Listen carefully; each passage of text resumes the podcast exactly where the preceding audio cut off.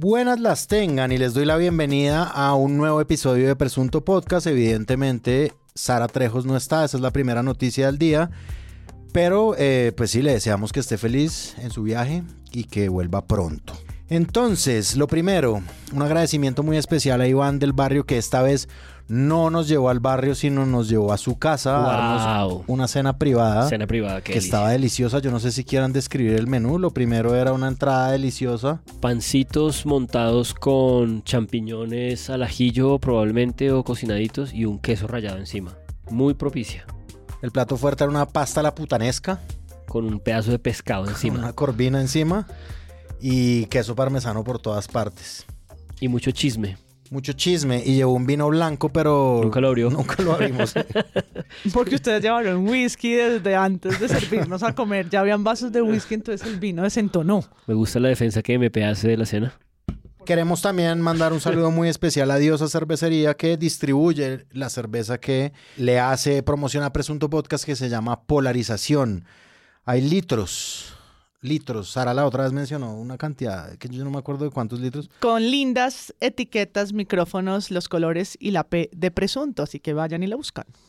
A propósito Llévela. entonces de estos dos patrocinadores, como ustedes bien lo saben, queridos oyentes, nosotros estamos en campaña, en una campaña para crecer a Presunto Podcast.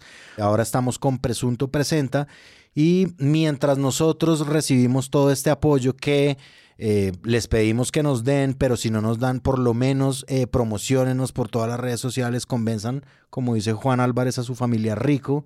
La campaña empieza desde un dólar en adelante y nos pueden ayudar por varios frentes y eso nos ayuda a crecer. Tenemos toda nuestra comunidad de Discord donde hemos discutido temas muy interesantes, incluso sobre el trabajo que nosotros hacemos acá, entre otros. Está todo esto y pues ya se vendrá un crecimiento de presunto con la campaña que estamos haciendo. Estamos sin Sara, pero con el resto de la plana completa y tenemos una serie de temas no temas, que son ¿cuáles, María Paula? Bueno, hola, hola. Yo creo que uno de los temas de los que no vamos a hablar hoy es de las elecciones en El Salvador, donde Bukele, contrario al mandato de su constitución, logró reelegirse. Eh, no, revista Semana no es un milagro. Es antidemocrático y mal nos acordaremos de su política punitiva de pantillas y de Bitcoin en los próximos años. Un recomendado, el podcast de Radio Ambulante Estudios sobre el tema. Eh, si quieren saber quién es Nayib Bukele a profundidad y cómo ascendió al poder, pues allá Silvia Viñas y Eliezer Budasov hacen un gran trabajo. Pero además no puedo dejar de mencionar que Bukele en su discurso de posesión el pasado domingo habló sobre los medios, en especial sobre uno, el país de España, su enviado especial, había tenido la oportunidad de entrevistarlo Lo país. y entonces, y entonces Bukele llama al medio Lo País, no El País. Y eh, desde el balcón allá, con luces y pirotecnia y tal, dijo, Me decía, me decía un periodista español, un saludo a todos los amigos españoles buenos. Me decía un periodista español de un periódico, bueno, Lo País, me decía un periodista español, ¿por qué quieren desmantelar la democracia? Y yo le dije, pero ¿de qué democracia nos estás hablando? Democracia significa el poder del pueblo. Demos, demos y kratos. De ahí viene la palabra democracia. Demos y kratos. Demos significa pueblo y kratos significa poder. Significa el poder del pueblo. Y si el pueblo salvadoreño quiere esto, ¿por qué va a venir un periodista español a decirnos lo que los salvadoreños tenemos que hacer? entonces no sabemos que los amamos a los españoles, que la colonia, ni idea de lo que está hablando. Lo que sí es que pues largo es el prontuario de Bukele como censurador contra medios de comunicación en ese país como el Faro, eh, pero también hacia otros y es de esperarse pues un deterioro en la libertad de expresión del Salvador y atentos estaremos. Jay Álvarez in the fucking house. Hola, buenas noches, Sarix, te extrañamos. Una noticia, no noticia que me parece relevante para las grietas, rupturas, rompimientos, fisuras y otros universos que vamos a tratar hoy es que siendo 6 de febrero El señor, a punto de ser exfiscal de la Nación, Francisco Barbosa, presentó su balance de gestión, su rendición de cuentas. Mm, bueno, sí. Y entonces sale una nota en Revista Semana, que básicamente pues, es un glosario de estos comunicados de prensa, sin ninguna interrogación, por supuesto, simplemente reportando esa lógica de enunciación de cifras, que básicamente lo que dicen es que todos los indicadores, todos, absolutamente todos y cada uno se mejoraron con respecto a hace cuatro años y están ahí simplemente enunciadas las cifras. Algún día alguien presentará un derecho de petición y preguntará por las metodologías y por las procedencias de estas formas de medición en lo que es pues eh, una disputa por la transparencia y la comprensión de cómo opera esta organización.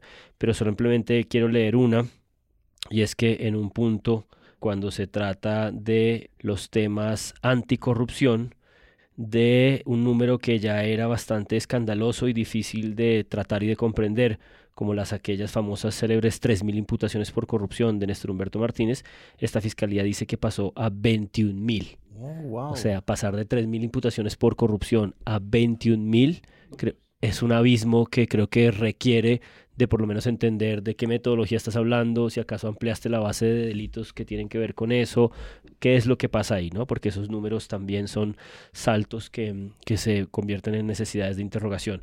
Entonces, bueno, ahí está el balance en cifras de la gestión de Barbosa, reportado por la revista Semana, sin ninguna interrogación, por supuesto, sin ningún contexto, sin ninguna comprensión de qué metodologías estamos hablando, simplemente como una reproducción de la fuente oficial. Una cosa que retomaremos en unos cuantos minutos, la relación que existe evidente pues entre la fiscalía y su medio de comunicación que es y su medio de difusión, llamémosle que es Semana, eh, la revista Semana. Muy bien, señor Santiago Rivas, ¿cómo está? Muy bien, gracias. Feliz de estar participando de un tema tan triste y tan caótico como el de nuestro episodio de hoy. Pero bueno, creo que ahí sí no, hubo una sola duda de cuál iba a ser el asunto, ¿no? Ya en, cuanto supimos, no fue sino ver Twitter dos días y ya sabíamos que iba a pasar, pues, o, a que nos íbamos a tener que enfrentar, mejor dicho. Exacto, Santiago Rivas le está dando la introducción al tema que vamos a tratar hoy. El tema que vamos a tratar hoy evidentemente es la crisis institucional eh, o lo que se ha llamado, vamos a ver, vamos a desentrañarlo en este episodio, lo que se ha llamado la crisis institucional del gobierno Petro. Y ruptura.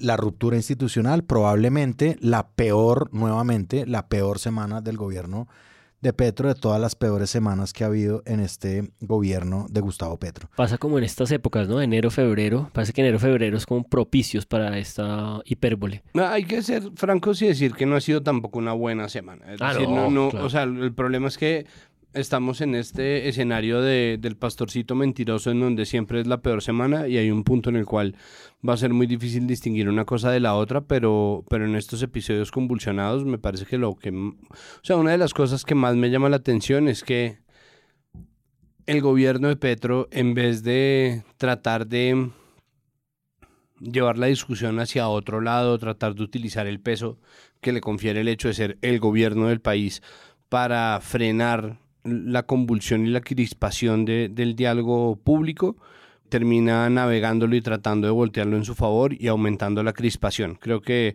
eso es algo que se ha venido viendo cada vez más y más y que tiene como resultado que cada vez más y más se acusa entonces al gobierno Petro de ser el único culpable de esto que pasa, pero sí es definitivamente una decisión que me parece estúpida por parte del gobierno y que me parece no, no solamente estúpida porque tal vez estén siendo astutos, ¿no? Tal vez estén jugando como a, ganar, a ganar una mano, pero me parece que es sumamente dañina y me parece que es peor ser uno dañino que estúpido. Lo que pasa es que los estúpidos tienden a ser muy dañinos, entonces ahí está. Entonces, ¿de qué vamos a hablar? La crisis institucional. Digamos como que no solamente nosotros hemos visto en narrativas en español, sino que la hemos visto en narrativas en francés, en italiano, en árabe. Querías empezar por ahí. Inclu- Incluso en idiomas que llegan a lugares del universo. En Pero- donde tal vez ya se contagió el virus de la el lenguaje del amor. También el lenguaje del amor. También en el lenguaje del Ay, amor. no, tantos memes que nos dio esto, sobre todo lo innecesario, porque las plataformas traducen, pero bueno, eso es solo una anécdota. Lo cierto es que sí hay esta semana Yo sí diría que es una semana difícil, eh, no sé, de las 100 semanas que lleva el gobierno, algo así, no tengo idea. Han habido unas difíciles, esta puede ser una de esas. Hay una tentación a siempre nombrar como la más, más de todas, que nos hemos burlado, ¿no? Como esta es la peor de todas las de Petro y luego él mismo eh, se supera y nos muestra otra peor que la anterior.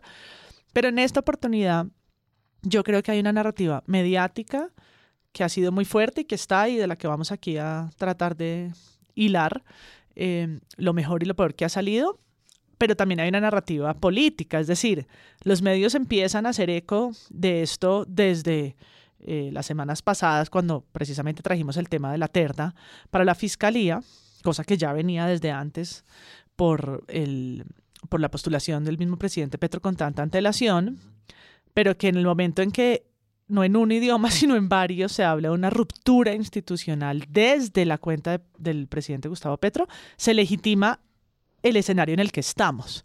Y eso da pie para que, pues tanto en los medios como en el discurso, digamos, político de figuras de la oposición y también de los partidos, pues se tenga que empezar a dimensionar y a poner sobre la mesa las distintas, digamos, perspectivas. Creo que una de las cosas que lo ha ahondado es la aparición de unas noticias, no noticias o unas filtraciones que no dejan claro como la cronología de las cosas. La primera, creo yo, es la crisis no crisis ministerial, ¿no? De la que creo yo no sabemos todavía nada. Es decir, a mí no me queda claro si les pidió la renuncia protocolaria o no. Al fin, ¿qué?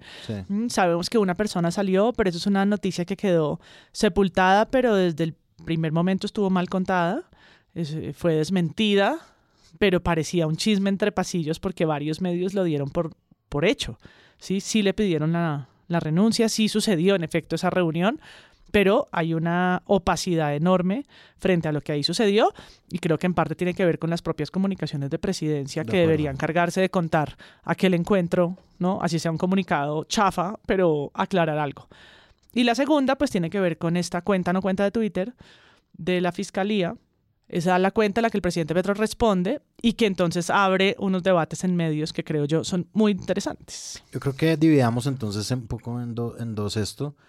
Lo primero que viene es esta crisis ministerial. Eh, probablemente crisis ministerial en el gobierno de Petro se ha anunciado de esa forma desde la primera vez que se pidió la renuncia protocolaria de los ministros, desde la primera vez que salieron ministros.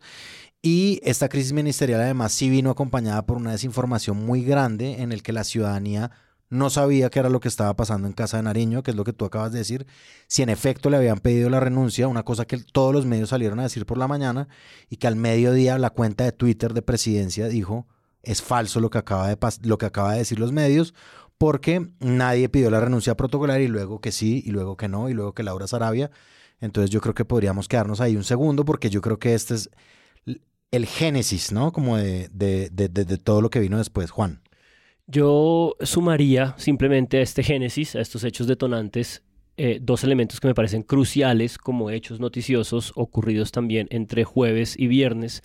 Y son, primero, uno que viene arrastrándose de hace un par de semanas y es la sanción de la Procuraduría al canciller Leiva, una suspensión de tres meses eh, que puede extenderse a seis, que el gobierno no ha estrictamente acatado y que creo que ha alimentado eh, las tensiones con los poderes eh, y las IAS y los poderes disciplinares del, país. Y lo segundo son dos allanamientos, un allanamiento que eh, existió a FECODE y otro a la Colombia Humana, y que son como los hechos concretos de investigaciones de la Fiscalía a la campaña presidencial y a los partidos políticos del pacto histórico, que constituyen, digamos, los elementos de discordia por qué son la discordia, cómo se pueden interpretar, de qué manera han sido cubiertos y tratados. Ya conversaremos sobre eso. Hay muy buenos episodios de La Silla Vacía al respecto. Hay una discusión jurídica minuciosa detrás, pero creo que eso, crisis ministerial, lo que se viene arrastrando de Leiva, las actuaciones de la Fiscalía en estos allanamientos constituyen como los hechos noticiosos previos a lo que luego se va a convertir en esta marasmo, en esta tormenta, en esta confusión, en esta lucha de narrativas que ya son una cosa distinta y que se cubren distinto en los medios. Pero me parece como importante establecer esos hechos noticiosos. Pero esto es una narrativa realmente mucho más vieja. Es decir, es... es pero estos son los hechos recientes. Claro, esto es lo más reciente, pero digo, Petro desde el comienzo ha estado hablando sobre un golpe blando que le quieren dar. Desde cuando empezaron sus diferencias eh, con Francisco Barbosa, con Margarita Cabello, cuando empezó a recibir el bombardeo y parte de lo que supone este cuento incesante de la peor semana de Petro es también eh, lo que se ha mostrado como una especie de estrategia, entre comillas, sobre la cual no existen pruebas tampoco, de, de la intención de la oposición de darle un golpe blando. El problema es que el golpe blando no es una cosa que siempre, Petro, para variar, no se inventó nada y el golpe blando no es tampoco un asunto de él. Eso no le corresponde a él, no se lo inventó él, no es una cosa que él haya concluido. Eso ha sido una forma en la que desde lugares de mucho poder, en donde no existe el poder ejecutivo, el poder factual, se ejerce influencia en contra del accionar de un gobierno, es decir, eso existe, eso ha pasado, pero al mismo tiempo los indicios de las cosas que están pasando en Colombia no son necesariamente probatorias de que se esté librando un golpe blando, no importa eh, cómo lo vea Pablo Iglesias, ¿no? Como decir, eh, en esta perspectiva han entrado a terciar mucho muchos, muchas voces, voces internacionales, mucho de esto también tiene que ver, o al menos dicen eso, dicen eso también desde el Twitter eh, petrista, que se trata de, de, una, de una reacción para tratar de tapar la nominación de Gustavo Petro al Nobel de la Paz por parte del el diputado noruego X. X, eh, que después salieron a decir que eso no era la nominación, sino una prenominación, sea lo que sea, ¿no? Lo, eh, porque eso hace parte también como de la narrativa ahí sí petrista, ¿no? Como claro. se inventaron todo esto para ocultar que yo me voy a ganar, pues que me nominaron a un Nobel. Que me nominaron al Nobel porque no pueden verme ganar. Y pues estamos de nuevo, esto es viejo y estamos de nuevo y esto es, me parece importante repetirlo simplemente para que sepamos el país en el que estamos y en el que llevamos todo este tiempo, porque en la, en, en, en la urgencia es fácil olvidarlo. Esto es algo que viene pasando todo este tiempo, un lugar que cada vez se endurece más entre opuestos. ¿no? Que no es la polarización, porque parte del asunto es que no, tanto a Petro se le, se le acusa de polarizar como a la oposición se le acusa de polarizar. La polarización no es necesariamente el problema, sino es la imposibilidad de tener una discusión al respecto y de poder probar que sí y que no. Es decir, no existen garantías y en el, y el momento en que Petro decide decir que no hay garantías, se reduce la noción de que hay garantías. ¿No? Y en el momento en que la, desde la oposición dicen que no hay garantías, se reduce la noción de que existen garantías y esa percepción de inseguridad o, de incertidumbre democrática, pues es lo que termina generando realmente el país que tenemos. Entonces no quiero decir que estemos en este país solamente porque hay una narrativa, ¿no? Porque pues hay obviamente muchas voces que están reclamando tanto para que se reconozcan los logros del gobierno como para que efectivamente se ponga el dedo sobre las cosas que el gobierno no está haciendo y las muchísimas omisiones y los muchos problemas que tiene el gobierno Petro, ¿no? Entonces, creo que, o sea, esto que estoy, esta intervención mía simplemente es para que por favor tratemos de separar muy bien qué es una narrativa, de qué son hechos reales, qué es lo que se puede probar, cuáles son los alcances verdaderos de cada cosa que se menciona. Y en esa medida, ahí entra, por ejemplo, de cara a la cuenta falsa del fiscal Barbosa, la cantidad de especulaciones que hay que empiezan a ser reunidas por una nota muy floja de Noticias 1, en donde la única noticia que hay, o sea, hacen una nota de cuatro minutos y la única noticia real que hay es que la jefa de prensa de fiscalía sigue a esa cuenta. ¿no? Es el único indicio real porque se puede ver y tomar un pantallazo de que esta señora está siguiéndolo, todo lo demás es especulación, por varias razones, y en esto incurre en una desinformación que es muy, muy de viejos, ¿no? Muy, muy de mutantes digitales, porque empieza a tratar de explicar que la cuenta no es falsa porque pone información verdadera. Error. Una cuenta falsa puede poner información verdadera y verificada. El punto no es ese, el punto es que es una cuenta apócrifa o que es una cuenta parodia o que es una cuenta que busca suplantar la figura de una persona que existe y decir que no lo es. Otros dicen que recibe su información de que podría parecer que recibe la información directo de semana porque pone exactamente el trino de semana, obviando la función copy-paste que tiene cualquier dispositivo, sea esto teléfono, tablet o computador.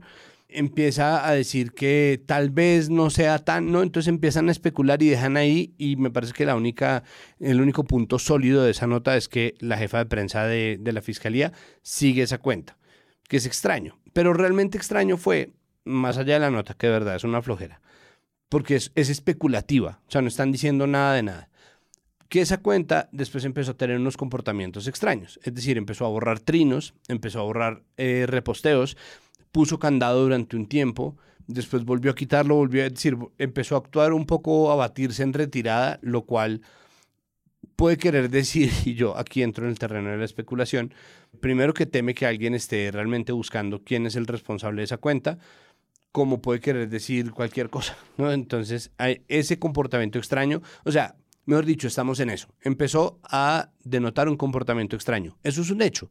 Ese es el único hecho verificable, con el hecho de que esta señora jefa de comunicaciones de la fiscalía siga a la cuenta. Todo lo demás está por pensarse. Es fácil especular, pero no es bueno hacerlo y pasarlo por una sala de edición y convertirlo en una nota de noticiero, de la cual obviamente mucha gente se pegó para decir, ¡ajá! ¿No? Que es la clásica de Twitter. Aparecieron las llaves. Y es como, no, espérate, no han aparecido. No, como, no se sabe nada sobre esa cuenta. No se, sabe nada, no se sabe nada sobre esa cuenta. El hecho de que sea una cuenta apócrifa no quiere decir que diga mentiras. Y el hecho de que sea una cuenta que diga mentiras no quiere decir que no la maneje una persona real. Y muchas veces son personas con perfiles verificados los que nos están mintiendo a la cara porque lo hemos visto de muchas maneras. Entonces creo que el problema ahí es que esa nota de Noticias 1 y todo lo que se desprende de ahí lo que hace es generar más ruido y más desinformación. Toda esta batalla de la información y la desinformación, la disputa de un relato está acá en esta noticia de los trinos. Juan. A propósito de esa nota de Noticias 1 que Santi está comentando, que a mí no me parece tan pobre, porque más allá de lo que la nota esté especulando o no, se convirtió en un hecho eh, que hizo parte de este entramado de confusiones, el que una información hubiera sido citada por el presidente a partir de esa, nota. El problema es que la información que esa nota presenta eh, y, que, y que han tratado de convertir en una eh, cuenta, digamos, apócrica, falsa, pues es una información muy relevante que sí termina como de cerrar toda una ecuación eh, que el gobierno está tratando de argumentar, pues es de persecución. Y es la nota que da pie a un episodio que me interesa detenerme y tratar, que ocurre en 6 a.m., en el tramo de las 7 a las 8 de la mañana. Eso es Caracol Radio. Caracol Radio. Toda la mañana, desde el tramo de las 6 tan como el tramo de las 7, Caracol trata de hacer eh, una reconstrucción, digamos, de todo este mierdero que estamos tratando de, de tocar es un mierdero que ciertamente pues viene de atrás, es la tensión natural que está ocurriendo entre fuerzas de poder de un lado y del otro, que tiene que ver con la elección del fiscal, con la gobernabilidad del país, pero que yo creo que sí tiene un contexto muy concreto, reciente, y que me parece como imposible no avanzar sin mencionarlo, y es el hecho de que eh, la revista Raya y el periodista de investigación más importante de este país en el fin de semana publican una investigación y unos resultados y una información y unas pruebas demoledoras contra la fiscal general de la Nación. Unas pruebas bastante fuertes, bastante significativas, y creo que de lo que parte de Rivas estaba tratando de plantear hace un momento es que el escándalo que esa publicación significa fue borrado por la misma bulla que produjo el presidente. Yo creo que la gran paradoja de lo que está pasando. Pero vuelvo al, al episodio de 6 AM. Esto es un episodio en el que llevan una hora discutiendo sobre estos hechos que hemos comentado antes. El allanamiento, Leiva, la crisis de gobernabilidad, el tuit falso de una cuenta que no se sabe de dónde viene. Llaman y entrevistan al señor Quiroga, que es el señor de eh, FECODE, que ahora está de superintendente. El hombre da una serie de explicaciones que tienen que ver con los elementos jurídicos precisos sobre esto que ya tocaremos, y es sobre si esta donación de 500 millones a Colombia Humana participaron o no en la campaña. Es un problema diferente. Pero cuando todo ese episodio termina, aparece un momento que me parece como crucial justamente para discutir esto que Santiago está planteando de la nota de Noticias 1 y del trino falso de una cuenta apócrifa, de una cuenta negada. Y del, es que, del fiscal, ¿no? La sí, cuenta una cuenta de apoyo. Ajá. Supone que es una cuenta de apoyo que la fiscalía presenta un eh, comunicado que dice esa cuenta no es de él, tal. Pero lo que pasa es que ese trino de esa cuenta opera una cosa muy crucial que cualquiera que ha cubierto la fiscalía y que conoce la cultura jurídica de este país sabe que la fiscalía hace permanentemente y es filtrar, Filtrar. información y anticipar imputaciones a personas antes de que las personas se enteren. Entonces, cuando esta entrevista a este sujeto, que es el involucrado, al que están amenazando por redes sociales de que lo van a imputar, termina, empieza una conversación que me parece crucial de escuchar y de entender para el problema de crítica de medios que nos interesa. Bueno, y aquí Lupa también Vanessa a otras empresas aportantes al pacto. Sí, pero antes de decirle eso, eh, lo que pasa es que el fiscal no puede decir, no, esta desinformación y esta este caos nacional que estamos viendo, pues aquí hay que hacer como, di- como lo hizo Brooke McMaster y como lo ha hecho María Claudia Lacutir desde Aliadas y de un montón de gente, una pausa, ¿no? Un llamado a la calma. Y el fiscal filtrando esas informaciones que al señor Quiroga le van a abrir un expediente en la fiscalía y no sé qué. pero, Vanessa, el fiscal no filtró eso, la cuenta pues, es falsa. ay, pero decir. No, no, yo si no sale sé. en un medio de comunicación a donde el fiscal ha filtrado un montón de No, cosas, pero porque ¿cómo- salió fue de ahí. Pero ¿cómo ¿no? vamos a suponer que el fiscal le filtró porque Semana lo publica cuando la propia fiscalía dice que la cuenta no es falsa? Es decir, ¿usted tiene alguna prueba de que el fiscal lo filtró? No, yo no tengo pruebas de que el Ah. fiscal haya filtrado nada, pero Semana lo está diciendo y si Semana lo está diciendo es porque alguien en la fiscalía se lo está diciendo. Entonces sería Pero es supremamente que irresponsable. alguien en la fiscalía es distinto del fiscal Barbosa. Si, es, si es que alguien de la fiscalía lo filtró, ¿no? Tampoco me consta. No, porque to- por eso mismo, porque todo pasa ahí como en una zona, zona de, de filtración y de eh, cruces de comunicación y de un momento, o sea, el, país no está para eso, Gustavo, el país está para que todos nos pongamos serios y calmados y esperemos las cosas oficiales, pero por ejemplo lo de Quiroga, pues lo de Quiroga sí salió por la fiscalía. Pero bueno, yo le iba a decir era las empresas... Claro, entonces a mí, a mí lo que me interesa de este episodio, que se dan cuenta, es un episodio en el que Vanessa de la Torre quiere poner de presente dos cosas que ella sospecha. Una, pues que por fin en esta discusión pública estamos conversando sobre ciertas acciones que la Fiscalía hace, que son filtrar información y eh, actuar después en función de esa información que filtra. Sí. En este caso, las imputaciones a una serie de personas. Pero la cortan y no se la dejan comunicar porque le dicen que no hay manera de saber si esa información de verdad es de la fiscalía o no. Luego, ella, después de poner de presente ese hecho, digamos, inusual de que a una persona, cuando le van a investigar, deberían comunicarle formalmente que está siendo investigada y no a través de la prensa por filtraciones, como no le dejan decir eso, ella sigue en la conversación eh, un poco poniendo de presente la relación y el vínculo fuerte entre la revista Semana y la fiscalía y Gustavo Gómez otra vez la corta y no se lo deja decir, ¿no? Entonces yo siento que estamos ahí como en presencia de una discusión que es interna usualmente, pero que se hace pública ahí como en el fragor de la conversación, que me parece muy reveladora y que me parece que es una maroma y un truco muy, muy peligroso y muy fuerte de Gustavo Gómez porque es, esta cuenta es falsa, no hay manera de saber, el presidente es un imbécil, ¿cómo se van a poner a decir cosas a partir de esta cuenta? Qué mala es la nota de Noticias 1 que no entiende nada de lo que está pasando acá. Cuando lo cierto es que la información cierta del trino, que es que van a imputar a, cie- a, cin- a tres o cuatro personas de la campaña de Petro, es una información que está dando por sentada. Porque en la entrevista, toda la entrevista es en función de, pero ustedes lo están investigando y a usted de pronto lo van a imputar. ¿Usted va a declarar eso como una ruptura institucional? No, pues si me van a imputar, pues tendré mis formas para defenderme. Pero eh, pues no tengo nada más que decir. Eh, Vanessa, usted no puede decir que eso está siendo filtrado por la fiscalía y sin embargo dan por hecha la noticia que esa cuenta está. Entonces es como que desaparecen la cuenta, la anulan, pero sin embargo la información sí la están utilizando para todo el tejido que quiere decir este es un partido político, es un proyecto político, es un gobierno que no acepta cuando los órganos de control lo, lo persiguen y cuando lo disciplinan y cuando lo investigan. Entonces me parece como, como muy significativo ese truco que Gustavo Gómez está tratando de operar ahí. No, es rarísimo porque es una noticia falsa que se vuelve noticia, sobre la que se especula.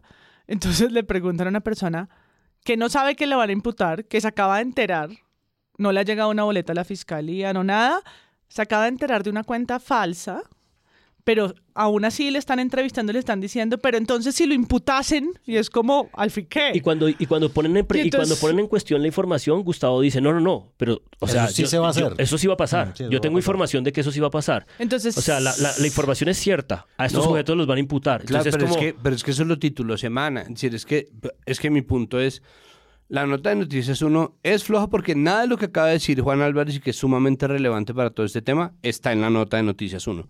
La nota de Noticias 1 simplemente dice, esta podría ser una cuenta verdaderamente ligada a la fiscalía. Es como, eres periodista, ve y me lo demuestras. Porque es que lo único que hace eso es darle más herramientas a Gustavo Gómez para salir a decir esas vainas, Claro, porque no está concretando nada. Es que lo que usted está diciendo es, es sí es perfecto, es decir, tiene toda la razón. Pero al mismo tiempo eso fue titulado por semana, lo cual supone que es una filtración de la fiscalía. Eso no se lo inventó la cuenta porque la cuenta falsa o no. Claro, No claro. me pero, importa. Pero más allá, exacto. no, el punto es que la igual cuenta no puso importa. ese mismo y Exacto. puso un copy-paste. Claro, pero usted me está diciendo que la cuenta sí importa porque es que en la discusión de Gustavo Gómez están borrando la cuenta como prueba de que hay algo realmente mal. Entonces lo que está realmente mal, estoy de acuerdo, no es la cuenta, sino lo que se está haciendo. Entonces hay que saber, y creo que lo que falta ahí es esclarecer unos límites básicos de reglas del juego sobre los cuales nosotros tengamos que subir. ¿Por- ¿Por qué la, por qué la nota de, de Noticias no es mala? Porque no esclarece nada de eso, ni siquiera esclarece si hay una ligazón verdadera con la fiscalía, que sería muy interesante saberlo si supieran. Claro. Y pero- la labor de Gustavo Gómez, lastimosamente, tampoco es esclarecerlo, porque a él no le interesa. Porque a él le interesa es utilizar eso como un recurso, como Claro, una argucia. Exacto. A mí- Entonces yo entiendo a mí- la- a mí lo, lo que me está diciendo es- es... información verificada porque es que, porque Semana dijo que lo iban a hacer. O sea, Semana no está diciendo nada distinto de una movida que van a hacer y la cuenta puso lo que puso Semana una hora después. O sea, primero lo puso Vicky. Entonces, sí es información verificada y ahí es donde nosotros tenemos que preguntarnos qué es lo que le compete y qué es lo que no le compete a la fiscalía. Porque es que lo que va a investigar la fiscalía sí son cosas graves. Es decir, Claro, es en el caso, punto. el caso de lo que toca investigar, sí lo hay, pero hay un tu palabra contra la mía, en donde la Colombia Humana está diciendo que las donaciones de FECODE, por ejemplo, fueron al partido. Entonces están diciendo como, no es que entraron la- las platas al partido y esa plata no se cuenta como plata de campaña.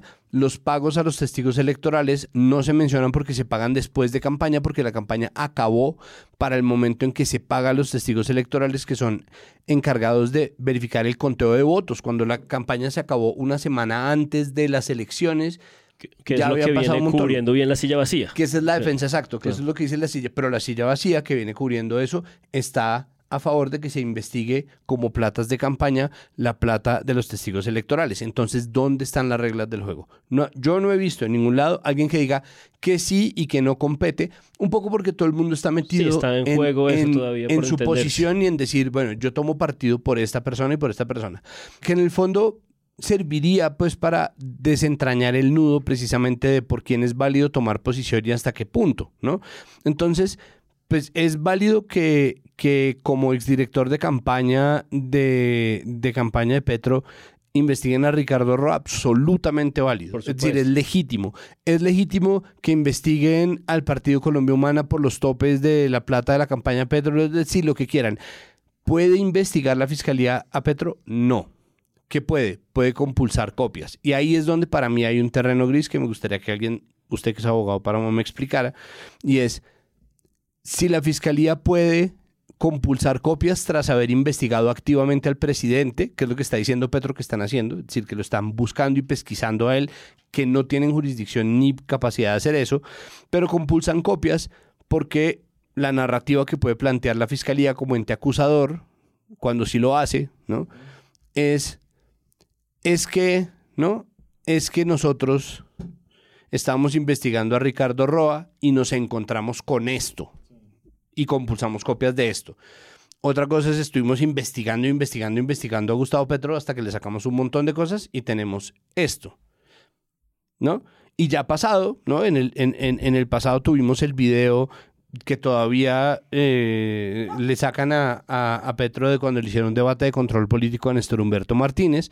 Y el man sacó ese video de la nada, ¿no? Y la jurisdicción de un senador es la Corte Suprema de Justicia, es decir, la Fiscalía tampoco tiene que estar haciendo en términos de investigación judicial o, pesquisa acerca de la figura de un senador. Entonces, esa, esa línea, que es una zona gris, porque están hablando de cuál es el tribunal o quiénes son los acusadores de, tampoco establece claramente para el público, seguramente ellos lo tienen claro y se lo saltan, se lo pasan por el culo, francamente, es qué puede y qué no puede hacer la fiscalía con respecto a eso. Entonces, a mí me parece que lo, que nosotros tendríamos que tener claro, perdón, como público es qué sí se puede y qué no se puede. Y eso es lo que a mí me parece que ha sido una falla gigantesca en todo este relato. Entonces, la silla vacía hace un buen equilibrio de estas vainas.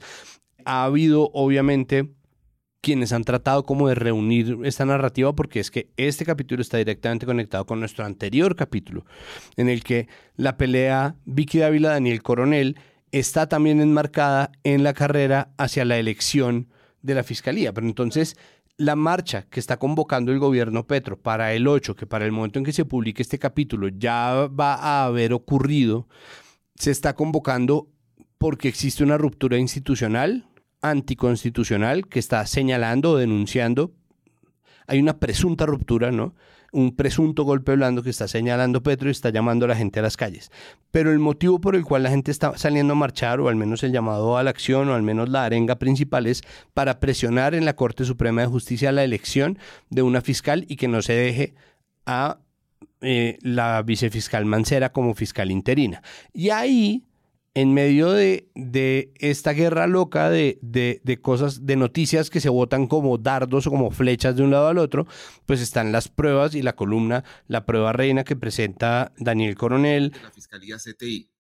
Los agentes Pablo Bolaños y Fabio González denunciaron ante la justicia y dijeron en una entrevista conmigo que le entregaron a la señora vicefiscal información sustentada sobre la presunta participación del jefe del CTI en Buenaventura, Francisco Javier Martínez Ardila, conocido como Pacho, en actividades de narcotráfico y tráfico de armas. Ellos descubrieron esas actividades actuando como agentes encubiertos infiltrados en la organización criminal. La vicefiscal no ordenó investigar los graves señalamientos. En la entrevista afirmó además que ella no tenía la obligación de hacerlo y que la culpa era de los denunciantes quienes ahora además están siendo procesados como narcotraficantes por no haberlo puesto en un reporte oficial. Cuando terminé la entrevista, una fuente confiable me aseguró que los agentes encubiertos sí habían presentado un informe de investigador de campo sobre estos hechos. Es decir, la vicefiscal había mentido también en eso. El informe de investigador de campo sobre las presuntas actividades criminales de Pacho, el jefe del CTI en Buenaventura, existe y fue presentado a Jaime Hernán Ocampo López, fiscal 51 de la Dirección Especializada contra el Narcotráfico. Allí advierten que un agente encubierto tomó contacto con, abro comillas, una persona apodada Pacho en la ciudad de Cali, quien desarrolla la actividad delictiva de narcotráfico, el cual labora en la Fiscalía General de la Nación, seccional Buenaventura. Cierro comillas. La fiscalía nunca hizo nada contra Pacho. Por el contrario, Víctor Forero, directivo del CTI, quien ha sido compañero sentimental de la mano derecha de la vicefiscal Luisa Obando, delegada de la Fiscalía para la Seguridad Territorial, fue a visitar a los denunciantes a Manizales para presionarlos para que alteraran su testimonio y sacaran el nombre de alias Pacho de la declaración que le dieron a la Fiscalía.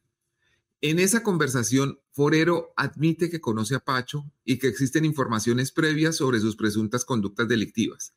Si esas informaciones existían, ¿por qué nadie lo tocó? Las grabaciones están en una columna anterior de los Danieles. Nada le pasó a Pacho. La vicefiscal lo dejó seguir más de dos años en el poderoso puesto de Buenaventura, donde según el informe de los agentes encubiertos era el tercero al mando de la organización criminal. En cambio, los, denunciantes fueron inicialmente trasladados, luego judicializados y posteriormente encarcelados. Ahora están en libertad, pero temen que quieran silenciarlos para siempre. Nadie los está protegiendo. Las pruebas que presenta Revista Raya sobre hasta qué punto tiene las manos metidas la vicefiscal Mancera en unos líos gravísimos de ocultamiento, encubrimiento, en donde está además la vida de personas que fueron asesinadas involucrados y esto también es un tema muy serio, ¿no? Entonces, lastimosamente, ¿no? Si lo que nosotros no tenemos claro es cuáles son los alcances de cada jurisdicción y me parece que ahí hay el problema principal de desinformación, pero todo lo demás, mientras sea con hechos verificados, ¿no? Pues se puede, se puede hacer. Y pues, o sea, incluso si para mí son sumamente dicientes en una pelea en Twitter o en una discusión en familia, las argucias y, los caminos sinuosos que toma Gustavo Gómez tratando de callar a Vanessa de la Torre, para mí son perfectamente evidentes, pero no dejan de ser indicios, no son pruebas de nada. Y eso es ese terreno terrible en el cual lastimosamente el periodismo de opinión, que se ha vuelto tan, tan poderoso, empieza a mediar. Para no meterse con los hechos verificados, empieza atizar el fuego de lo que podría ser o no ser, de lo que a mí me dijeron, de lo que sí me dijeron. Y ahí creo que queda transparentado en qué radica el poder de quienes dirigen las mesas de radio. Porque el poder de los que dirigen las mesas de radio y los medios tradicionales colombianos tiende a resumirse en gente poderosa que me dice cosas. Y ahí hay un problema también.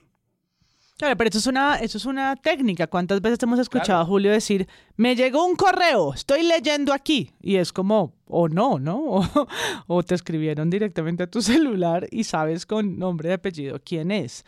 Es decir, lo que, lo que deja también el mensaje de Vanessa de la Torre cuando lo dice ahí, quiero decir, es, ella dice, pues, es que pues la fiscalía le ha filtrado una revista. Pues como así, sí. Sí, eso es algo que todos sabemos, ¿no? Ah, no se dice en voz alta, perdón. Y la ¿no? calla, y la calla. y se lo recuerdan callándole y pisándole el audio y probablemente cerrándole el micrófono porque la dejamos de escuchar.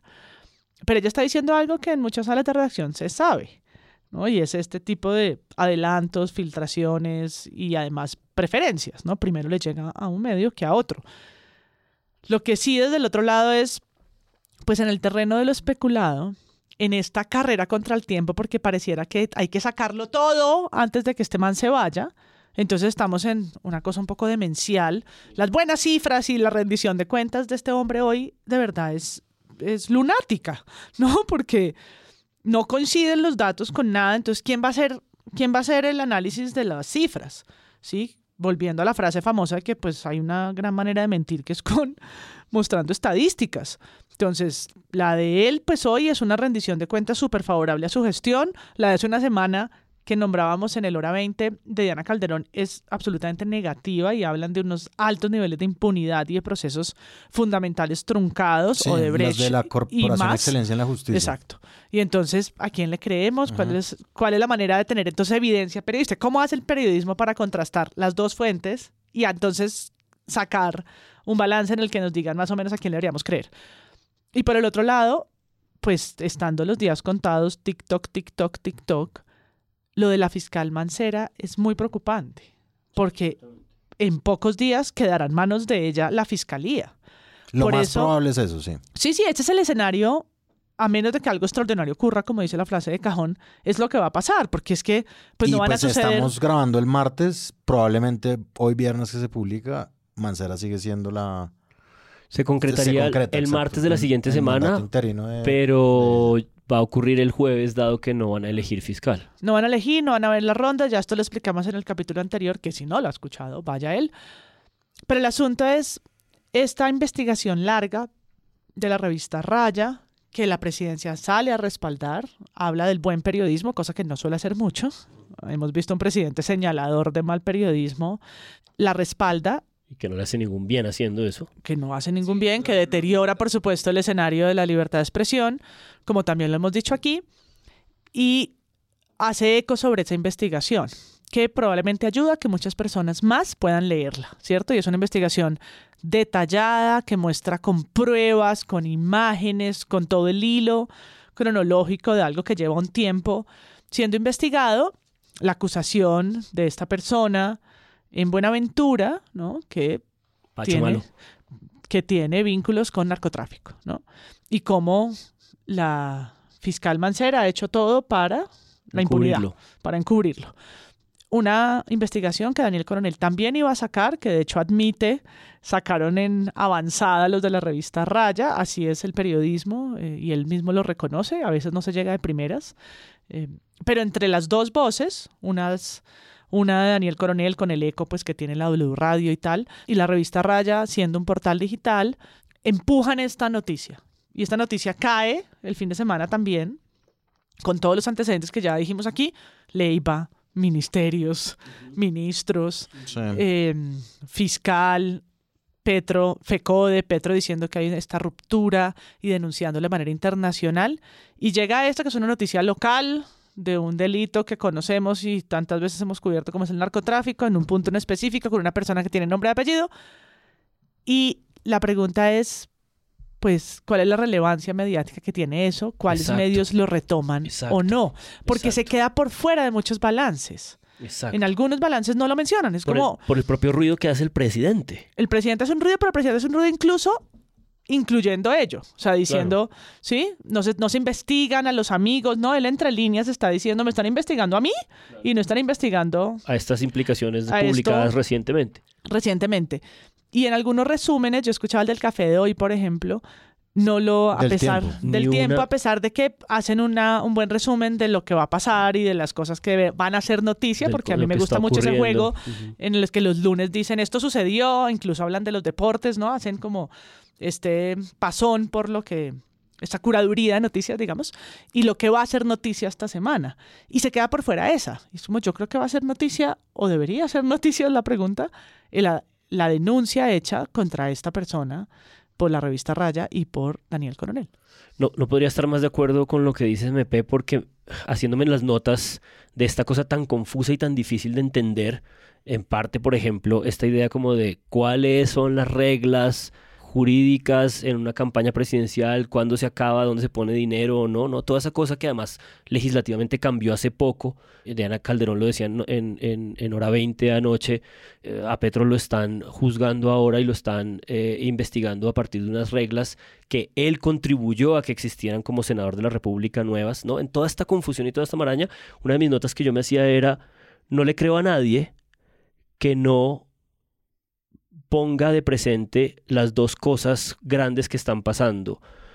Un gobierno que está perdido en muchísimos sentidos, que tiene una crisis sustancial en distintos órdenes, que está eh, incluso cruzando rayas como por ejemplo no acatar el caso de la sanción de la Procuraduría, porque creo que parte de participar de el, el- juego democrático es incluso someterse a injusticias, arbitrariedades, así uno las considere arbitrariedades, es decir, al dolor de esas injusticias.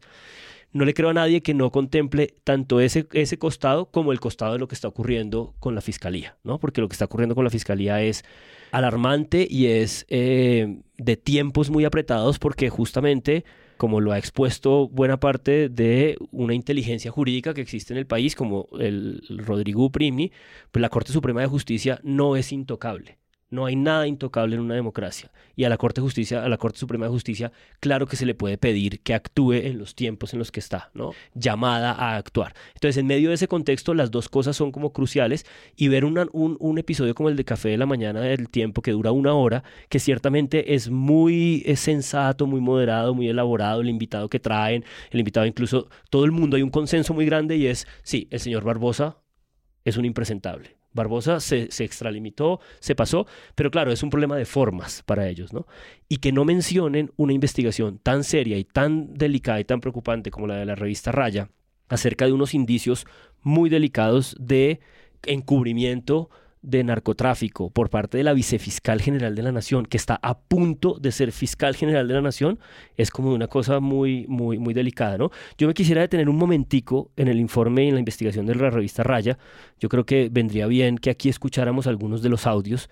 Es una nota y una investigación casi difícil de leer de lo extensa que es, de lo intrincada que es, de todo lo que reconstruye al principio, pero las evidencias que tiene y las que a mí más me parecen fuertes son el hecho de que hay grabaciones y, y evidentemente todo esto es una información que tiene que venir de los dos investigadores eh, que son los dos sobrevivientes, porque ellos cuentan en un momento de, esa, de ese reportaje que lo que ocurre es una escena en la que estos tres sujetos les aprueban la infiltración a la organización criminal, ellos tres viajan a hacer el ejercicio de infiltración y ahí es que se encuentran con un retén primero del ejército y luego del Estado Mayor Central. Pasan el, retén del ejército y cuando llegan al retén del Estado Mayor Central es cuando se dan cuenta que se los van a cargar. Y dos de ellos huyen, que son los dos que nos están entregando toda esta información. Y el tercero lo asesinan, lo secuestran y lo asesinan. Ese es el investigador del CTI de la Fiscalía que está muerto.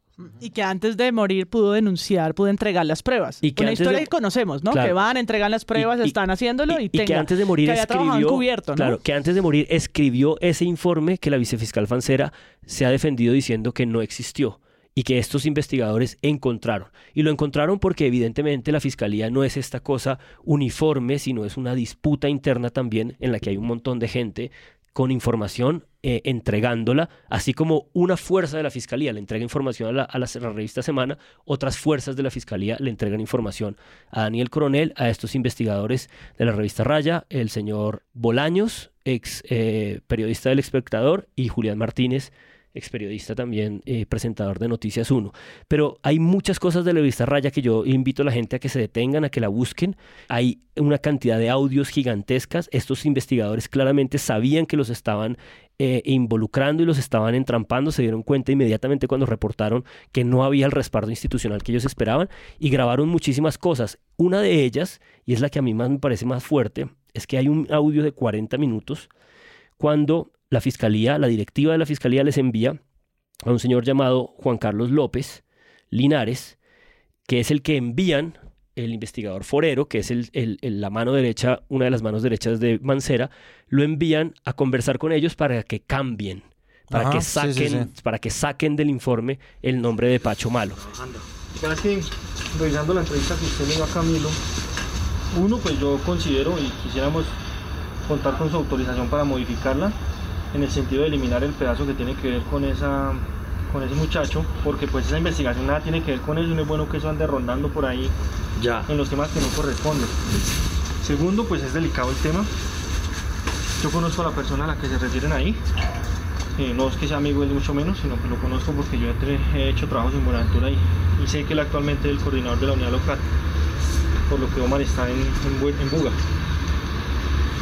Entonces, pues sí ha habido siempre como como situaciones ahí anómalas incómodas y rumores, comentarios que pues no se han logrado materializar en algo como más puntual ya con lo que usted refiere. ¿Tú lo conoces? ¿es Sí, claro, Pacho, yo lo conozco.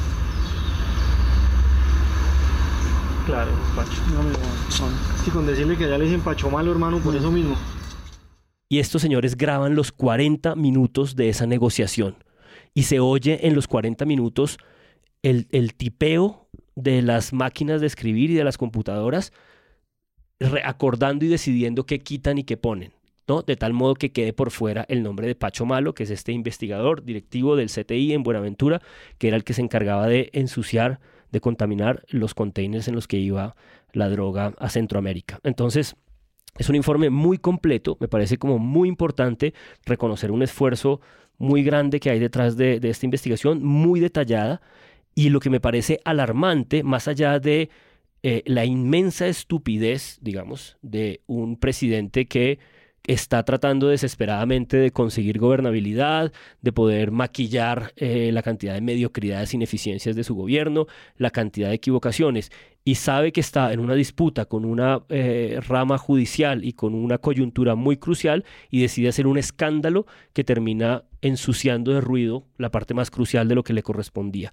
Pero para que ese ruido no oculte esta investigación, me parece como un llamado importante que, que la busquen, que la lean y que se den cuenta como de los detalles, porque es muy fuerte y muy patente escuchar la negociación para que se quiten de informes de policía, de, investigación de agentes del CTI, la información crucial sobre un agente directivo del CTI de la Fiscalía en asocio con el narcotráfico. Sí, pues es que ahí, ahí lo que dice Juan es crucial, porque finalmente en medio de noticias que son verdaderamente graves como esta investigación contra la vicefiscal Mancera, en este momento en el cual existe una guerra de cifras, ¿no? En este momento en el que además en medio de eso el papel de los medios públicos nacionales ha sido nefasto en la medida en que cooptar la independencia de los medios públicos para convertirlos en medios de propaganda gubernamental no es el papel de los medios públicos, deteriora la calidad de los medios públicos, deteriora la credibilidad y el propósito de los medios públicos. Hacen quedar además como unos príncipes en muchos sentidos a quienes hacían el noticiero antes del gobierno Petro, porque tenían sus vainas, ¿no? Había unas notas en donde, no sé, la línea editorial era clara, yo recuerdo nomás una que de, la primera emisión, pero en general pasaron inadvertidos, ¿no? Era más detrimento patrimonial que otra cosa, pero era sobre todo la posibilidad de una arbitrariedad siempre latente, ¿no? Y la posibilidad de hacer ese noticiero, entre comillas, neutral, porque por otro lado tenían una hora de emisión diaria que era prevención y acción era... A esos tiempos. Ah, pues es una arbitrariedad que le pusieron en bandeja de plata y que le regalaron al gobierno Petro, tanto con la ley Mintic como con la creación de este noticiero. Entonces, a ver, pero eso no, obviamente eso no exime en absoluto de responsabilidad lo que está haciendo este gobierno con RTBC, discusiones en las cuales eh, están empezando a, traer periodistas de su cuerda, como yo entiendo si uno trae políticos de su cuerda, porque los políticos de la cuerda de uno pues son la gente que le garantiza gobernabilidad, que le garantiza que no es sabotajes internos, pero es que la prensa no funciona así ni tendría por qué funcionar así, los medios públicos no en vano se rehusaron a tener durante mucho tiempo un noticiero en televisión y el papel que, que, eso está cumpliendo también está pasando inadvertido. Pero entonces, es decir, son muchas capas las que se están eh, sobreponiendo o, o, o montando en, en, esta cosa y hay unos hechos verificados y hay unas noticias que sí son noticias y todo lo demás toca empezar a agarrarlo con pinzas y con mucha calma. La discusión del alcance y el propósito de los medios públicos es una discusión que tenemos que tener en macro en general. La discusión sobre desinformación digital y las verdaderas posibilidades que tenemos de atajarlo, pero realmente lo que nosotros necesitamos en términos de conocimiento para poder hacerle frente a esa desinformación es otra conversación pendiente. La conversación sobre si el país va bien o no. No, porque entonces yo simplemente propondría, y esto lo dije además durante el gobierno de Duque también, es imposible que un gobierno vaya 100% mal.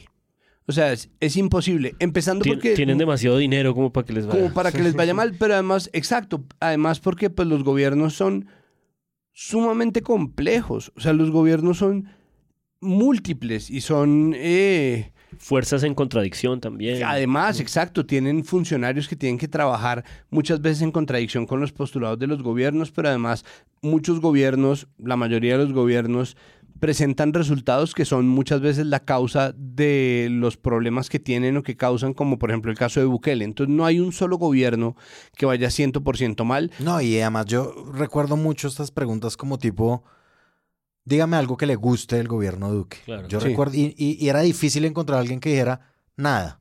No, No, claro, como claro. política de migración, Eh, bueno, cosas. Es un Sí. llamado a la dialéctica Sí, sí, sí, elemental, ¿no? Ah, puedes ver aquí, puedes ver allá. Exacto, como no, y pues algo tiene que estar funcionando. ¿no? Normal, es decir, sí, es decir, así fue. Incluso hay cosas que funcionan eh, muchas veces pareciendo que sin querer, como pasó, por ejemplo, eh, en las vacunas, ¿no? El programa de vacunación al principio parecía que no salía, al principio parecía que no, que no estaba funcionando internacionalmente, ni de pronto cuajó y la gente se vacunó y ya. Y ahora uno ve a Jaramillo hablando de cómo todo menos Sinovac era un negocio y dice, fue puta, ¿no? Y no, no porque yo haya preferido que hubiera sido el gobierno Duque, el gobierno Duque me parece una mierda de todas las mierdas, pero es imposible que todo sea mal. ¿No? El tratamiento de, los, de la población migrante, el estatuto de protección a migrantes. Ay, que eso era para garantizar que eso es especulación. No, todo lo que se diga, salvo los resultados, son especulación. Y entonces tenemos en esa discusión pues la columna de María Jimena Duzán, que es la columna que yo creo que ella quería escribir en un punto cuando escribió la columna de las adicciones. Cuando Sí, escribió la otra que salió muy La mal. otra que salió muy mal. pues, Esta le salió mucho mejor. Y sobre la cual además era, no ha sí. otorgado ninguna Sí. prueba, ¿no? Sobre la cual no ha dado Se- seguimos una esperando. sola prueba de las adicciones del presidente. Solo silencio. Adicción a las Solo- distintas lenguas. Hablando así. Mi adicción es Duolingo. Translate. Qué búho más Al árabe. La escribió Entonces- y guardó silencio forever sobre Sí. esa columna. Escribió una columna muy contundente diciendo que el gobierno Petro es el cambio que no ha empezado, ¿no? Y el gobierno que no gobierna. Perfecto. Laura Bonilla sacó una columna no diciendo que todo va muy bien, pero diciendo es mentira que estas cosas vayan mal. Lo que nosotros hemos observado en pares es esto, esto y esto y muestra otras cifras que uno dice, ok, ¿no? Hay gente que dice, hay estabilidad macroeconómica. Hay gente que está pidiendo que algunas cosas se le cuenten como resultado al gobierno, como la estabilidad del precio del dólar. El hecho, y esto también lo menciona Laura Bonilla, de que pese al aumento en el precio de los combustibles, el precio de los alimentos vaya a la baja. Hmm, Que es una Es un es una equilibrio triunfo. difícil de conseguir. Ese es un equilibrio difícil. Con el diésel no va a ser tan fácil. Los tropiezos en la paz total y, y aquí volvemos a los, a los hechos verificados, el desacato a la orden de la Procuraduría en el caso Leiva y el regreso de Benedetti al gobierno como un embajador absolutamente innecesario ante la FAO en Roma. Innecesario porque obviamente es un fuero y porque lo que está haciendo pues es obviamente un desmán. No solamente porque Benedetti es una persona resistida por la opinión pública, sino porque tiene demasiado que contar, porque el mismo Benedetti buscó sabotear al gobierno cuando se sintió maltratado por el gobierno.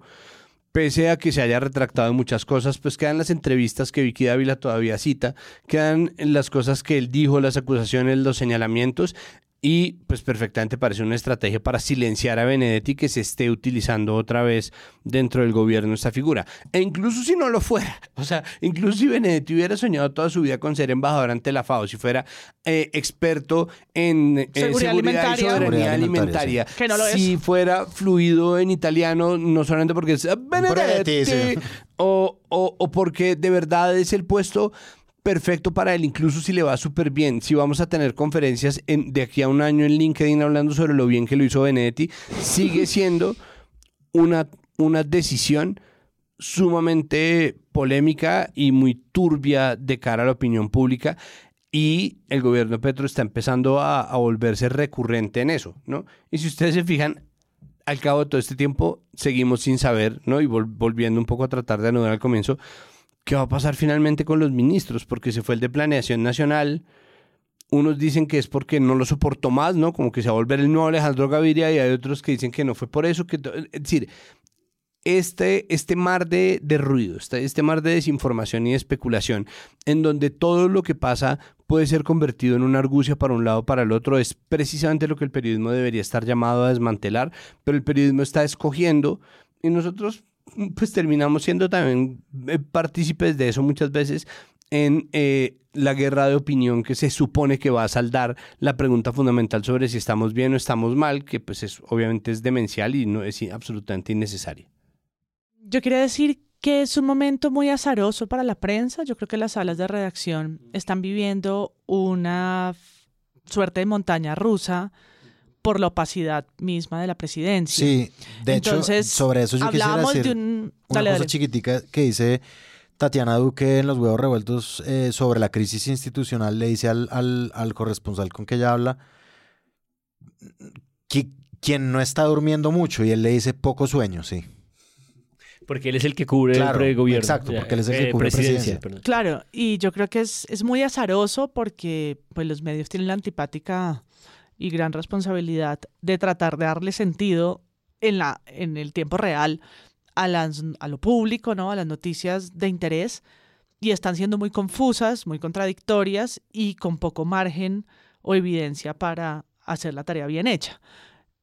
El, el gobierno no tiene canales muy bien marcados, lo han denunciado los mismos periodistas, no nos dicen, no sabemos, no contestan, claro, no, no nos dicen. Tiene un medio por el que hizo un contrato enorme para imprimir un montón de ejemplares que ya se quedó viejo, estamos ni siquiera madurando aguacates con él, Nadie sabe de eso. porque pues el periódico Vida ya fue, ya pasó, ¿sí? Ya murió, ya todo. ¿Y cuál es el otro canal? ¿Es el noticiero RTBC donde estamos pudiendo ver esa información? Tampoco. No estoy diciendo que debería ser ese lugar. Estoy haciéndome una pregunta por cómo se entrega información transparente, aunque sea para poder corroborarla, pero entreguenla. No, no, no quiere decir con esto que todo lo que vayan a decir, entonces, sea la palabra bendita.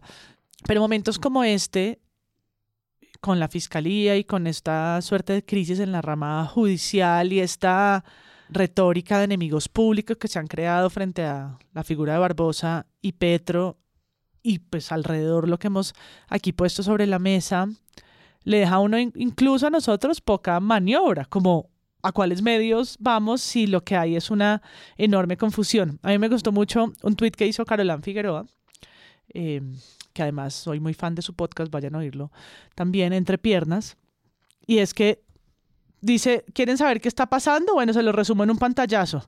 Y es un titular del espectador que dice, Marta Mancera, los señalamientos a la vicefiscal relacionados con el narcotráfico. El mismo día, un titular de Infobae. El fiscal Barbosa considera a Marta Mancera como una sucesora ideal. Y el mismo día, El Tiempo, la fiscal Mancera dice que es un montaje el nexo con el caso del CTI de Buenaventura. Y es como, buenos días, sigamos. Sí. Yo a propósito de tweets y síntesis de tweets, resaltaría uno de Richie Tamayo, Melismatic, que dice esto. Podemos convivir con dos verdades. Primera, Barbosa y Mancera dirigen una empresa criminal desde la Fiscalía que busca deslegitimar al gobierno. Segunda, la conducta errática e histérica de Petro y pide ver claramente la gravedad de la primera. Y también comentando esta último... Now in English. Now in Arabic. en árabe. No, y, y a propósito también de la columna de María Jimena Duzán, que ciertamente es la versión virtuosa de aquella que se ganó un premio presunto. Ah, sí, sí se ganó. Hay una cosa que me parece clave que está al final de la columna, que es a donde yo creo que se conduce todo, pues todas estas cifras, esta elaboración, su opinión, su lectura, su análisis, eh, que me parece que sí es un elemento mm, eh, que podría perfectamente sustituir este problema de la adicción, de la drogadicción, de la borrachera, por una cosa relevante y significativa, y es la idea de un Petro que no resiste la controversia.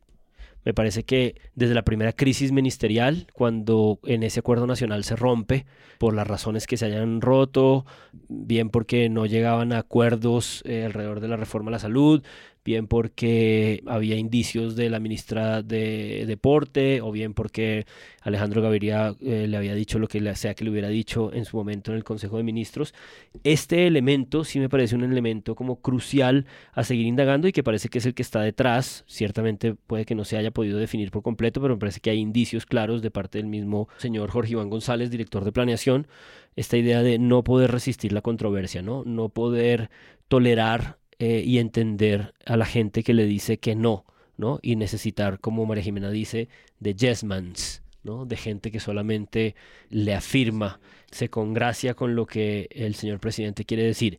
Eso me parece un hilo muchísimo más importante a seguir pensando, a seguir investigando, que cualquier incapacidad eh, eh, imaginada, formulada por tomar alcohol. Y esto en conjunto también con, que creo que eso sí no lo hemos mencionado en, en todo el episodio, y es en conjunto con una cosa que se mencionó en los huevos revueltos con política de la crisis institucional, y es el tema de, pues claro, la persecución que siente Petro contra su propio gobierno y contra su propia persona, una persecución que ha sido pues eh, alimentada por hechos reales, ¿no? Como el DAS lo tuvo chuzado a él cuando él era senador de oposición en el gobierno de Álvaro Uribe. ¿Por qué la paranoia? ¿Por qué la paranoia un poco? Porque más que justificada, explicada, ¿no? Como la destitución a la que fue sometido por parte de la Procuraduría General de, de la Nación cuando fue alcalde, una cosa que incluso llegó hasta la Corte Interamericana de Derechos Humanos en un fallo que, que Tatiana dice que él menciona mucho, pues claramente lo menciona mucho porque pues eh, él tenía razón finalmente en esos discursos que dio ahí en, en la Plaza de Bolívar una vez lo destituyeron, que un organismo de disciplinario pues le quite los derechos políticos y deje que no gobierne. Y en el caso de pues ya más, más reciente de presidencia versus fiscalía, pues esta disputa que existe entre una institución y otra, estos dos enemigos públicos que están ocupando absolutamente toda la agenda. Y yo creo que esto es una agenda que los medios, además de esta como especie de contradicción que a mí me parece que queda muy bien evidenciada en la pelea que tienen Vanessa de la Torre con Gustavo Gómez, que es como la noticia de dónde viene, ¿no? Pues que la noticia ya existe, ¿no? Pero de dónde viene, no podemos cuestionar de dónde viene. No, es que ya existe, eso ya es un hecho. ¿Pero por qué? Y cuando van a discutir de dónde viene, es como, no, no, no, pero si yo no tengo indicios, yo no tengo pruebas, ¿no? Ahora es el más pulcro eh, seguidor eh, de Sí. la precisión eh, y- Periodística, sí. Que hace pues parte de todo lo que dice Santiago de a, a qué nos atenemos, a qué hechos reales nos atenemos, porque sí hemos estado en una semana sin duda pisando sobre fango, sobre la verdad que existe en, en las instituciones de este país. O sea, Hay, hay una guerra que está un poco librándose, ¿no? Hay, hay cadenas de WhatsApp, ¿no? En, en donde, ¿no? Se está diciendo, miren, entonces hay, hay una cadena de WhatsApp que está corriendo que dice, alerta Colombia, es una trampa, van a simular ser oposición violenta para aplicar el estado de excepción, eh, artículo 213 de la Constitución por conmoción interior y así cerrar el Congreso y montar la dictadura socialista. Sí, la, vi, la Entonces, mandaron, ¿no? En sí, nuestras redes. que hay una infiltración. Uf, a ver, en nombre de la oposición de ultraderecha y derecha del país, eh, e incluso si la pescan mal en la foto Katy Jubinado, eh, queda, queda eh, entonces van a montar, al contrario, ¿no? Es un gambito. van Sí, a sí, sí. montar la dictadura socialista a través del gobierno. Simulando que esto, y este es el nivel de la discusión. Y ahí, por ejemplo, Noticias 1 aporta una prueba de algo que pues hay que investigar más. Que así como pasó con esta entrevista que se hizo eh, famosa de Juan Pablo Calvás al tipo de, de la reserva activa que dice que hay que defenestrar a Petro, en donde él lo confronta y le dice, pero usted lo que está diciendo es perfectamente ilegal. Eh, pues hay un video de María Fernanda Cabal dando una conferencia en donde dice que el objetivo de la oposición, o sea, tiene un mes. En la nota Ah, de Noticias, de Ok, Noticias pensé 1 que era más reciente. dice que tiene un mes. Y esa es, esa es una prueba de algo muy grave y es eh, María Fernanda Cabal diciendo que el objetivo de la oposición de este país es no permitir que Petro termine cuatro años. En ese marco, la senadora María Fernanda Cabal dio una charla de alrededor de media hora. que tenemos que llegar a acuerdos sobre las fechas, donde vamos a marchar, donde vamos a hacer un plantón, donde consideramos que se debe parar. Seguida atentamente por los asistentes, Cabal desarrolló la tesis de confrontación directa con el gobierno. Aquí no estamos con novatos. Aquí al gobierno han llegado quienes pertenecieron a grupos criminales. Aludió al El M19 y también a las antiguas FARC, afirmando que los orígenes populares de esas guerrillas son falsos. La guerrilla no nació con el mito de Marquetalia cuando el ejército los bombardeó pobrecitos. Todo es falso. Y planteó la actividad de oposición como una guerra, posición que despertó aplausos en el recinto. Directamente afirmó que el propósito de la oposición debe ser que Petro no se quede durante el periodo para el que fue elegido. Esto es más complejo de lo que creemos. Y hoy el desafío de nosotros es que Petro no se quede cuatro años ni que acabe con la libertad. Eso es insoslayable. ¿no? Eso hay que investigarlo, hay que verificarlo, hay que mirar.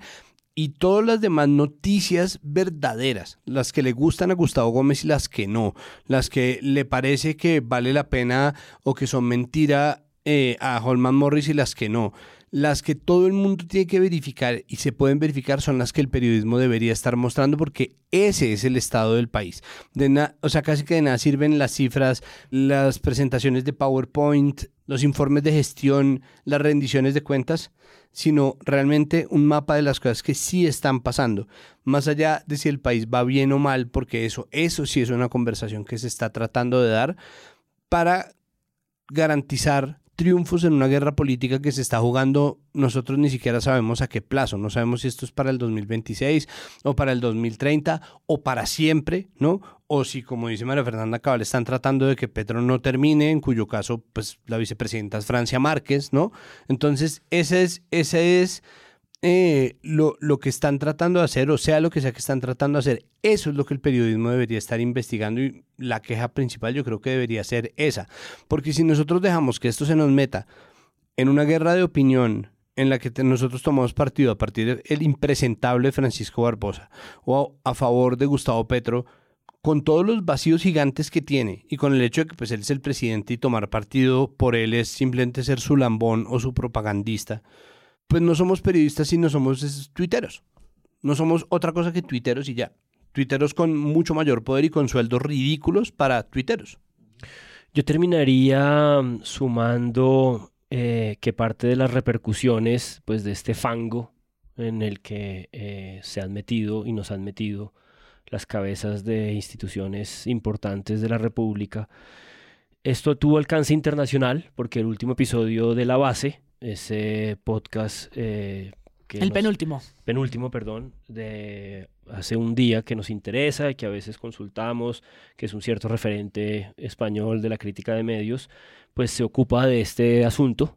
Yo no me lo pude ver completo, no alcancé, me pareció una concatenación de lugares comunes un poco delirante. Se titula La mafia judicial contra Gustavo Petro. Pero para un público internacional yo creo que funciona. Sí, sí funciona, pero, pero de nuevo me cuesta mucho trabajo asimilar como una comprensión de lo que está ocurriendo aquí, que solo se quede con una imagen de la fiscalía, no como una entidad en disputa y no como una entidad en confrontación con un poder ejecutivo que también está, digamos, asizando, asusando, eh, atizando el fuego, pero lo pensaba, o sea, uno, uno sabe perfectamente que es la base, que pertenece a un canal, que hace parte de la lógica de un partido político, que defiende unos intereses de una línea ideológica, pero nunca me había parecido que, este esfuerzo de crítica de medios tuviera, digamos, como una, una respuesta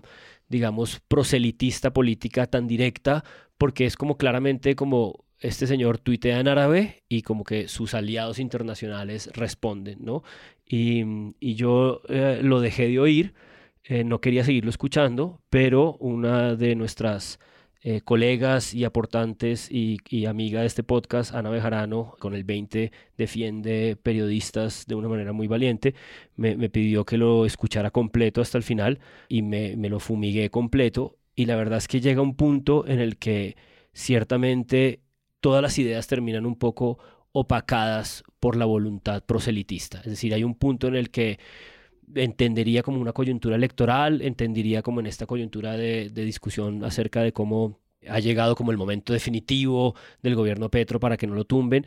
Y yo creo que eso no es cierto. Yo creo que no estamos en un escenario en el que haya instancias en los que estén intentando tumbarlo y por lo tanto me parece como un exabrupto también este tipo de análisis que no consideran como eh, la complejidad de las dos cosas que están por lo menos en juego. Y si lo hay, me gustaría ver pruebas de ello. Es decir, creo como que la de si María uno- Fernanda Cabal hace un mes. Exacto, esas como cosas. esa prueba que presenta Noticias Uno de lo de María Fernanda Cabal. eh, yo quisiera que me probaran que la cuenta del fiscal está ligada a la fiscalía. Yo quisiera que me probaran, es decir, si existe de verdad un golpe blando, que sería algo realmente muy grave, si existen no solamente las especulaciones sobre un posible lofer, sino Como cuando, por ejemplo, en la campaña presidencial escuchamos estos generales en la revista Semana diciendo vamos a ir hasta las últimas consecuencias porque esto no puede seguir ocurriendo. uno como periodista tiene el derecho de militar donde se le dé la gana. Es decir, uno como periodista tiene derecho de tener las ideas y las simpatías y las afinidades políticas que a uno se le dé la gana. Porque el rasero de un periodista, de una periodista, no es qué opina, sino cuál es su relación con el poder.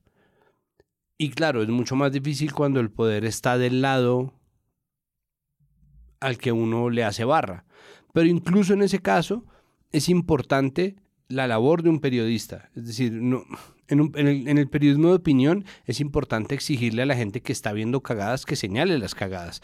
A la gente que está viendo violencias basadas en género que señale las violencias basadas en género. A la gente que está defendiendo justificando o lavando la cara de personas que son responsables de cualquier tipo de agresión al interior de oficinas del Estado, pues que por favor lo diga. Pero pasado ese punto, si un periodista investigador afín al gobierno quiere investigar las acusaciones de un golpe blando que se está gestando contra el gobierno Petro, pues es la persona perfecta para hacerlo. Ni los abogados, ni los ingenieros, ni los politólogos, ni los antropólogos, ni nadie más que trabaje para presidencia va a ser la persona más capacitada para hacerlo. Un periodista, sí. Si un periodista puede ir y probar que está gestándose un golpe blando, más allá de los indicios, porque muchos de los indicios no los está entregando el mismo gobierno, pero yo quisiera ver esas pruebas. Y en el momento en que esas pruebas aparezcan, obviamente seremos los primeros en salir a defender la Constitución, como todo el mundo dice en Colombia que lo hace, que todo el mundo sale a defender la Constitución y todo el mundo está desacatándola constantemente. Entonces, más allá de la guerra narrativa de opinión, pues yo sí quisiera ver pruebas de que esa, eso está pasando, porque eso es verdaderamente grave y esos llamados, esa, esa retórica sediciosa de la senadora María Fernanda Cabal tiene que ser suprimida de inmediato. No la honorable senadora, sino su retórica sedicionista, sediciosa y golpista, ¿no? Entonces, eso sí hay que quitarlo de una vez de la discusión nacional, pero tiene que haber pruebas, pruebas claras, porque yo sé que va a haber gente que me va a saltar en el Twitter a decirme, pero ¿cómo me va a decir que no hay un golpe blando? Muéstremelo. Pruebas como la de que la fiscal Mancera tenía conocimiento Exacto. de Sí, sí, sí. informes que implicaban a Pacho Malo con el narcotráfico en Buenaventura. Este tema obviamente no nos va a um, abandonar, teniendo en cuenta nuestra la predicción unánime que hay en Presunto Podcast de que no tendremos fiscal elegida de la terna que envió Gustavo Petro a la, a la Corte Suprema de Justicia, sino que tenemos la interinidad a cargo de la vicefiscal Mancera, altamente acusada y pues con el legado de Barbosa encima para poder hacer cumplir. ¿Hará placas en su interinidad? Es una pregunta. ¿Placas nuevas? Si pasa de abril de pronto. ¿Más? ¿Más placas? Ah, ¡Fuck! Y, y se nos pasó eso, ¿no? Porque el fiscal como personaje está la muestra de las Uy, placas sí. ilegales porque es que la ley prohíbe que los funcionarios públicos estén gastándose plata en poner placas que celebran sus propias obras. Absolutamente. Baños, por se, va a ir, se, va a ir, se va a ir con un acto ilegal minúsculo, podrían decir algunos, pero ilegal al fin y al cabo. No, pues Sí. minúsculo dado su mayúsculo ego, ¿no? Y, y- y, pues eh, hablando de mayúsculo ego, el detrimento patrimonial grave que suponen los millones, millones, cientos, miles de millones de pesos gastados en la publicación de libros hablando sobre la 5.500 obra de. Francisco Barbosa. Porque ellos son de obras, ¿no? Estos, estos Iván Duques. Qué fetiche, qué fetiche tienen las Iván publicaciones, DJ. ¿no? Sí, Oh, eso es Ah, parte de su pero- nueva obra. Pero con Su el nueva perdón, obra es musical. Exacto. Con el perdón de Juan y de toda la gente honesta que escribe libros, o sea, van a, van a seguir escribiendo libros hasta que sea un descrédito haber escrito un libro. Total. Total. No, como si usted tiene una, una publicación. Parece que además es más de un volumen, ¿no? Sí, es que son, son varios, varios volúmenes son porque varios su informe de volúmenes. gestión ahí infiltrado en su mierda. No, pero además su, su, su doctrina y es como, pero Ellos les queda eso, su obra, su autotitulada obra. Sí. viene, pues es que eso me obra. recuerda eh, pues el cuento, Su el cuento Su de, legado. de- del papá que, que le dice al lado de la chimenea, ¿no? Al lado de la chimenea le dijo como, mijo, para haber trascendido en esta vida uno tiene que haber tenido un hijo, sembrado un árbol y escrito un libro, que fue lo que dio vida a tanto libro autopublicado. Hay unos libros autopublicados fantásticos, hay mucho libro autopublicado malo, así como hay mucho libro publicado por editoriales grandes que es pésimo también. Y hay libros Ajua. pagados con, pre- con- con- y hay, hay libros pésimos sobre todo insostenibles en términos de propósito, pagados con dineros públicos, que es lo que a mí me encantaría, y yo, entiendo porque yo también tengo espíritu de tuitero, esgrimir cada vez que algún huevón salga a hablar de la austeridad sin ningún tipo de base, cifra o contexto. Es como, ¿y la austeridad del gobierno para cuándo? Es como, el fiscal, ¿no? Pues que es la típica guerra de Twitter, pero de verdad, es decir, ya que se quiere erigir en el archienemigo de Petro, valdría la pena de verdad tener al menos enmarcadas las portadas, ojalá en baja resolución, de esas obras que se están pagando con plata de todos, sin que exista propósito alguno para que eso exista. Barbosa nos deja su de legado, su obra y además su descendencia en Mancera. Entonces, este tema pues no lo vamos a soltar mientras esté dando pues unos debates tan grandes. Así es. María Paula, gracias. A ustedes, cuando estén escuchando este espacio, ya habrá pasado la movilización convocada para el 8 de febrero. Así que solo en Twitter y en Discord podremos reaccionar a eso. Y tal vez algo de lo que digamos acá se queda viejo si es que el viernes en medios o antes algo extraordinario ocurre. Juan Álvarez, muchas gracias. No, ustedes, me encanta la observación que acaba de hacer MP. Muy planeada y muy eh, damage control de esta realidad que no podemos acabar de asir y por eso es maravillosa. Y porque a mí en este gobierno las calles me parecen un lugar también Sí, sí. muy complejo de leer. Lo es, lo es. ¿Sí? Absolutamente. Que es una puntada que se nos quedó por fuera, ¿no? Toda la discusión acerca de si es legítimo o no que el gobierno llame a las A calles la movilización. para esta eh, tensión por resolverse.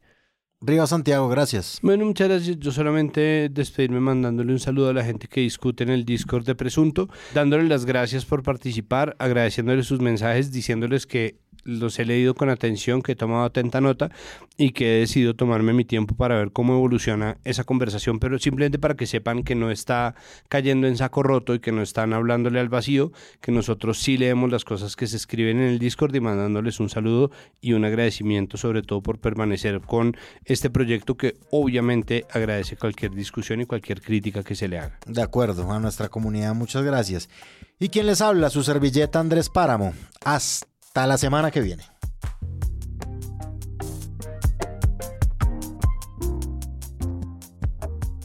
Gente, si les gustó este episodio y además quieren apoyar este podcast, los invitamos a que lo compartan en todas sus redes sociales. Además, entren a presunto.com slash donaciones y hagan parte de nuestra campaña. Vamos avanzando en cada uno de los episodios. Y si no pueden, compártanlo. Es la mejor manera de crecer. Algunas plataformas les permiten además dejar comentarios que podemos publicar. Presunto Podcast es producido por Sara Trejos, yo, con el análisis de Santiago Rivas, yo, María Paula Martínez, yo, Juan Álvarez y Andrés Páramo. Presente. La postproducción la hacemos Rodrigo Rodríguez y yo, y nuestra asistente de producción es Paula Villán. Desde Sillón Estudios, Jennifer Ababunza coordina toda la producción de donaciones. Si ustedes quieren hacer parte, con su ayuda podremos financiar este proyecto en la meta inicial, pero también en todos los sueños que tenemos para 2024. Al mismo tiempo, en esa página pueden encontrar el link a nuestro ingreso a Discord. Es un botón muy grande que dice Únete, es fácil encontrarlo. También pueden escucharnos en nuestro canal de YouTube y en todas las plataformas de podcast. En algunas de esas plataformas nos pueden dejar calificaciones y además pueden dejar comentarios. Cada vez que lo hacen nos ayudan a llegar a más gente. Presunto Podcast es un, proyecto producido en Sillón Studios, una red de podcast independientes donde además pueden encontrar otros shows. Gracias a ustedes por escucharnos y la próxima semana esperen un nuevo episodio.